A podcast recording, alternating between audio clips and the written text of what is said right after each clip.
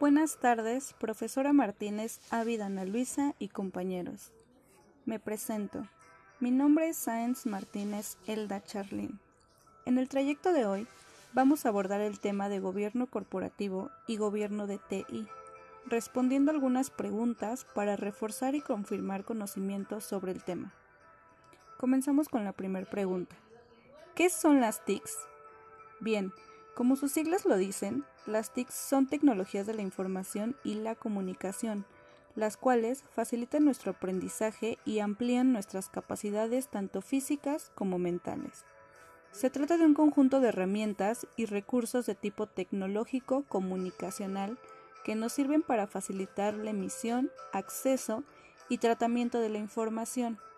Desde un punto de vista tecnológico, las TIC pueden dividirse en equipos y servicios. Equipos. Estos nos hablan de recursos de tipo electrónico a los que se les atribuye la adquisición, almacenamiento y tratamiento de la información. Por otro lado, los servicios son prestaciones cuya base radica en el campo de la electrónica y las cuales facilitan la transmisión o comunicación de la información. Como podemos observar, todo este conjunto de herramientas informáticas facilitan nuestro entorno y son aplicables a nuestra labor diaria. Las TICs se pueden manejar desde el sistema de marketing y la comunicación, la gestión financiera, recursos humanos y el departamento de producción, facilitando el control de información dentro de un solo sistema integrado. Sin duda, las TICs nos ofrecen muchísimas ventajas tanto en salud como en educación y comunicación. La siguiente pregunta es, ¿qué es gobierno corporativo?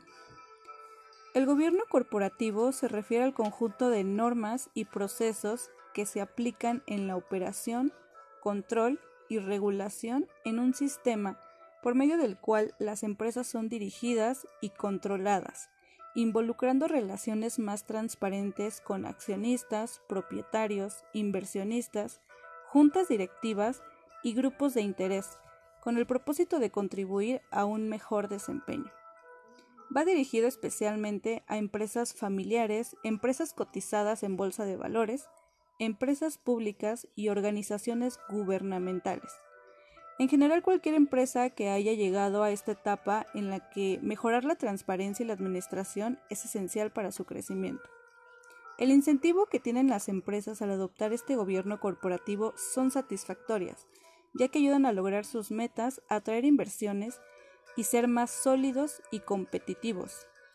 Cuando una empresa tiene un alto nivel de gobierno corporativo, es percibida por su comunidad como una empresa más confiable y como tal accede a mejores condiciones en los mercados en los que se desenvuelven.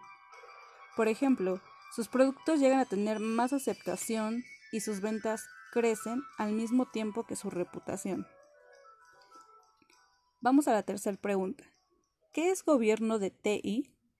El gobierno de TI nos habla más que nada de un conjunto de acciones realizadas por el área de TI, junto con la gerencia en busca de encaminar eficientemente sus recursos. Es un marco general de referencia para dirigir, administrar y controlar, infraestructuras y negocios de TI es una estructura relacional de procesos que permite a una organización usar su información en pro de maximizar su competitividad. En resumen, el gobierno de TI conduce a las empresas a tomar total ventaja de su información, logrando con esto maximizar sus beneficios, capitalizar sus oportunidades y sobre todo obtener ventajas competitivas frente al mercado. Siguiente pregunta. ¿Por qué es importante poner en marcha el gobierno de TI?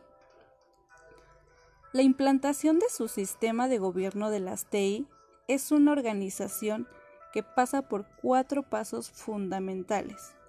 El primero, formar a los directivos y responsables TI en los principales conceptos del gobierno de los TI. Número 2 conocer y evaluar cuál es la situación inicial del gobierno de las TI en su organización. Número 3. Definir cuál sería la situación deseable en relación con el gobierno de las TI. Número 4. Redactar un plan de implantación del gobierno de las TI que establezca las acciones a llevar a cabo para cubrir la distancia existente entre estas dos situaciones.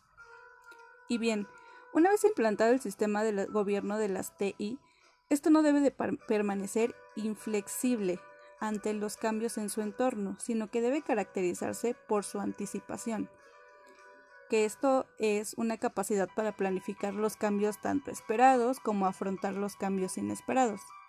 Otra de ellas es la agilidad. Esta capacidad eh, para responder rápidamente a un cambio y la adaptabilidad, capacidad de la organización de autoaprender y autoorganizarse en base a experiencias anteriores. Al implementar un proceso de TI, una empresa alcanzará tres objetivos principales. Primero, generar beneficios de negocio mediante el empleo de tecnologías de información. Segundo, asegurar una utilización óptima de los recursos tecnológicos. Y el tercero, optimizar los niveles de riesgo de negocio relacionados con tecnología de información. Vamos con la pregunta número 4. En gobierno de TI, ¿qué espera el nivel de una organización de las TI? Bueno, estas tienen la función de gestionar la compañía de sus miembros, sean responsables de varios departamentos y deben velar por la consecución de los objetivos que la organización haya marcado. Deben no solo planificar, organizar, coordinar, dirigir y supervisar, sino también transmitir sus conocimientos. Es una metodología de trabajo orientada en proveer a la estructura de TI beneficios múltiples, facilitando y ayudando a la toma de decisiones, aportar la dirección de un control de la inversión, establecer control de los riesgos, tener más cercanía a las tecnologías de información para tomar el camino adecuado tanto a corto, mediano y largo plazo. Sexta pregunta. ¿De quién es responsabilidad el gobierno de TI? Es responsabilidad del Consejo Administrativo y de la Dirección Ejecutiva en primera instancia, como es su propia colección de procesos diseñados para mantener a toda la corporación efectiva y eficiente, como la acabamos de mencionar anteriormente. Siguiente pregunta. ¿Cómo apoyan las TI en los diferentes niveles de una organización? Ok, las TIC permiten a las empresas producir mayor cantidad, mejor calidad y aumentar la competitividad en el mercado agregando valor a las actividades operacionales y de gestión empresarial. Estas mejoran los resultados contables, tanto la organización en general de las TI, tanto como en particular. La siguiente, reduce la ineficiencia y los riesgos, aumenta la cantidad y la eficiencia de los servicios TI, promueve el uso eficiente de los recursos tanto internos como externos, Centraliza los gastos de TI en necesidades, prioridades y objetivos institucionales. Disminuye los problemas en el desarrollo de los proyectos, tanto sobre costes como errores funcionales, retrasos, etc. Consigue realizar un proceso de planificación estratégico de las TI más eficientes.